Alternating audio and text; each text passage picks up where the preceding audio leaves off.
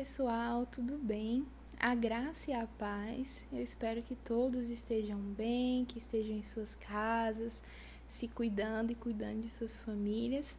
Eu sou Fabiana e vamos dar continuidade hoje a mais um estudo da nossa EBD da quarentena, né?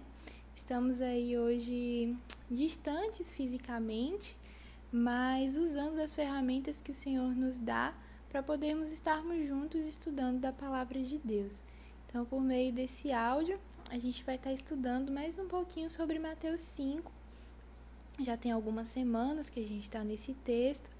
E em Mateus 5 a gente tem aqui o sermão mais famoso de Jesus, que é o sermão da montanha, né? Aqui Jesus, é, a Bíblia nos diz que um dia grandes multidões de pessoas estavam a seguir Jesus e ele vendo essas multidões, ele sobe a um monte e ele começa a ensinar. Ali nos primeiros capítulos, nos primeiros versículos do capítulo 5 de Mateus, a gente encontra as bem-aventuranças, a gente já estudou elas é, de forma detalhada na EBD. E ali Jesus ele está nos ensinando como deve ser o nosso caráter, como devemos ser como cidadãos do reino de Deus. Mas caminhando nesse capítulo, a gente chega também ao estudo da semana passada que Robertinha trouxe e que nos edificou. E tem algo que Robertinha falou na semana passada que eu queria trazer de novo aqui, que é sobre Jesus deixar claro aqui em Mateus 5 que ele não veio para abolir a lei, mas ele veio para cumpri-la.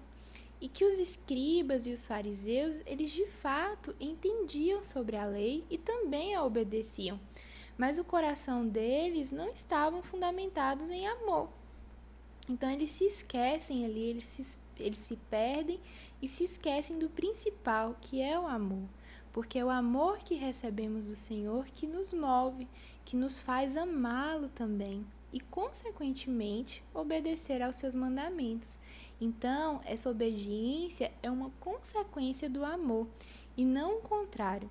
Então eles se perdem ali e são movidos por pura religiosidade e conhecimento, o que é muito triste. E hoje nós vamos estudar o texto de Mateus 5, ali nos versos 27, 28, 29 e 30. É um texto pequeno, muito fácil de compreensão e muito conhecido também, creio que muitos de vocês já conhecem. E vamos dar mais uma lida hoje e aprendermos juntos aquilo que o Senhor tem para nos ensinar. Então vamos fazer essa leitura de Mateus 5, é, 27 ao 30, que diz assim: Ouvistes o que foi dito em tempos antigos: Não cometerás adultério. Mas eu vos digo que qualquer que olhar para uma mulher e cobiçá-la, cometeu adultério com ela em seu coração.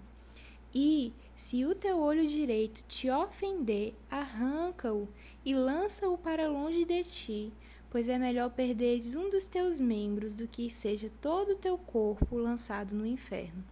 E se a tua mão direita te ofender, corta e lança para longe de ti, porque é preferível para ti perderes um dos teus membros do que todo o teu corpo lançado no inferno. Então a gente tem aqui no verso 27 que o Senhor ele fala assim, Jesus ele fala: Ouvistes o que foi dito em tempos antigos.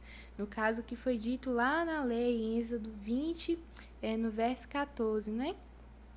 E aí lá está escrito: Não adulterarás. Esse ato de transgredir a fidelidade conjugal. Mas aqui, nesse ensinamento sobre adultério, Jesus está dizendo que qualquer que olhar para uma mulher com uma intenção impura já cometeu adultério com ela em seu coração. Então aqui Jesus está nos ensinando a respeito da intencionalidade do coração. Ele vai até a raiz do pecado que foi cometido no coração. Então isso nos faz entender que antes do pecado ele ser concretizado em um ato, ele primeiro foi instalado no coração. E isso me lembra a oração que Davi faz lá em Salmo 139 e se faz importante orarmos como Davi. Davi, lá no Salmo 139, ele diz: Sonda-me, ó Deus, e conhece o meu coração. Vê se há em mim algum caminho que é mau e guia-me pelo caminho que é eterno. Então, nós precisamos estar vigilantes a essa intencionalidade do nosso coração, aquilo que está no nosso coração e colocar isso diante do Senhor, que é o maior conhecedor de quem somos. Então, pedir ao Senhor que nos sonde, porque Ele nos conhece de forma inteira e verdadeira. Então, Senhor, nos sonda, vê se há algo aqui que não está legal, que é ruim, que é mal. Tira e me guia pelo caminho que é eterno, me guia pelo caminho da tua vontade. Então, Jesus ele está falando sobre, sobre esse pecado que ele é plantado primeiro no coração, sobre essa intenção impura. E me lembra também o texto que de Mateus 6:22, que Jesus ele fala sobre os nossos olhos serem a lâmpada do nosso corpo, e que se os nossos olhos forem bons, todo o nosso corpo terá luz. Então isso me mostra também uma pureza do coração que dá uma intencionalidade boa no olhar. Então assim, a pureza do coração ela faz os olhos serem bons, os olhos serem sendo bons, todo o nosso corpo é cheio de luz. E aí, no, indo para o verso aqui 29, eu, eu acho que se a gente entende ali o que está escrito em Mateus 6 e 22 sobre os olhos serem a lâmpada do corpo, ou seja, se o coração está ok, se os nossos olhos estão bons, todos os nossos, todo o nosso corpo ele terá luz. Então, no caso, esse, esse verso 29 aqui, quando diz sobre se o teu olho te faz pecar, se a tua mão te faz pecar, ele nem seria necessário é, se a gente entende que o pecado está ali na intenção do coração. Então, se a gente já aniquila ele ali no coração, todo o nosso corpo ele tá cheio de luz. Então, se existe aquela pureza no nosso olhar, aquela pureza no nosso coração, o nosso corpo ele já está cheio de luz. Mas aqui no verso 29, eu brinco que Jesus ele dá um ensinamento de praticidade. Tipo assim, para quem ainda não entendeu que o adultério é cometido primeiro na intenção do coração, ao olhar de forma impura para uma outra mulher, e por ora põe essa culpa, entre aspas, em seus olhos, ou em uma mão, ou no que quer que seja, é fácil também se resolver. Arranque a mão, arranque o olho, arranque aquilo que está te fazendo pecar no seu corpo e joga para fora, porque é melhor ficar sem parte do seu corpo do que ir para o inferno com o corpo inteiro. Mas na verdade, aqui Jesus ele usa de uma figura de linguagem para nos dizer que qualquer que for o motivo que possa nos levar a pecar, isso deve ser arrancado de nós, ou seja, cortado pela raiz. Então, o que quer que seja, seja é, aqui ele usa né, da, da parte do corpo, do olho ou da mão, mas o que quer que seja que te faça pecar, que você possa dizer, não, isso me leva ao pecado, arranque isso, aniquile isso, acabe com isso, corte e jogue fora para bem longe de ti. Então é isso, o Senhor usa aqui de uma figura de linguagem para nos dizer isso. Então a gente pode perceber que a graça, ela nos chama a uma responsabilidade ainda maior do que a lei. Se antes o adultério era o ato consumado, hoje ele é a intenção do coração que faz olhar de maneira impura para quem não lhe pertence em casamento. Então a graça ela nos chama a uma responsabilidade ainda maior do que a lei. E para entendermos um pouquinho mais sobre essa responsabilidade que a graça nos chama, por que isso? eu acho interessante a gente ir um pouquinho lá em João 1. Se você puder ir abrir a sua Bíblia em João 1, que vai nos falar a respeito de Jesus e a gente entende um pouco mais sobre essa graça que nos chama a uma responsabilidade maior. Em João 1, no verso 45, é, a Bíblia nos diz sobre Filipe, que após ser encontrado por, por Jesus, ele encontra Natanael. E ele diz para Natanael que ele diz assim: Nós encontramos aquele de quem escreveram Moisés na lei e os profetas, Jesus de Nazaré, filho de José. Então aqui é, Felipe está falando para Natanael: olha, nós encontramos aquele a respeito quem, é, sobre quem Moisés escreveu ali na lei, sobre quem os profetas profetizaram. Então ele está ressaltando isso. Nós encontramos Jesus. Só que se a gente volta aqui em João, antes desse acontecimento de Filipe, a gente vai aqui em João 1,4, diz que em Jesus estava a vida, e essa vida era a luz dos homens. Então, ok, Jesus estava a vida e a vida era a luz dos homens. No verso 14, a Bíblia nos diz que a palavra ou verbo, que é Jesus, se faz carne, habita entre nós, cheio de graça e de verdade. E no verso 17, diz que a lei foi dada por Moisés, mas a graça e a verdade por meio de Jesus. Então, temos aqui a graça e a verdade em uma só pessoa, Jesus. Então, o que, que acontece?